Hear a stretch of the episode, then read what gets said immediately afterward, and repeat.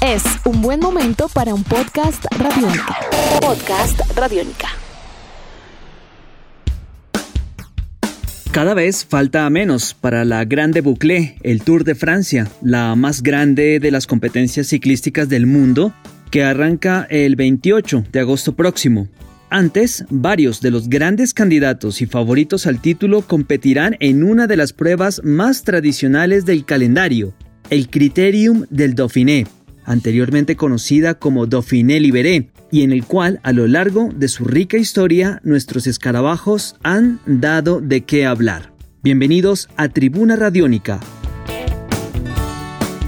Desde el 12 de agosto y hasta el 16 del mismo mes se disputarán en los Alpes franceses el Criterium del Dauphiné, y atención a estos nombres: Egan Bernal, Chris Froome, Nairo Quintana, Superman López, Rigoberto Urán, Geraint Thomas y Primos Roglic, entre otros. Y esto es apenas una pequeña muestra de la constelación de estrellas que participarán. Es la última gran prueba antes del Tour y de ahí su importancia.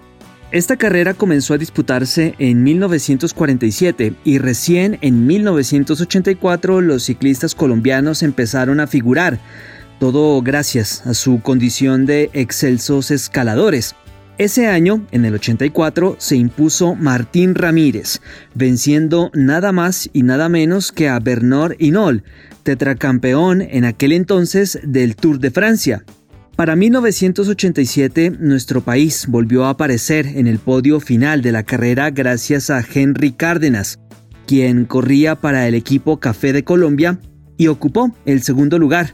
Y un año después, ya en el 88, Lucho Herrera, el jardinerito de Fusagasugá, quien eh, venía de ser campeón de la Vuelta a España, logró el título del Dauphiné Libéré Dos años más tarde, en 1990, sería el turno para Álvaro Mejía, quien logró meterse en el podio final, ocupando la tercera posición, y en el 91, Lucho Herrera comenzaría a despedirse de las grandes pruebas europeas.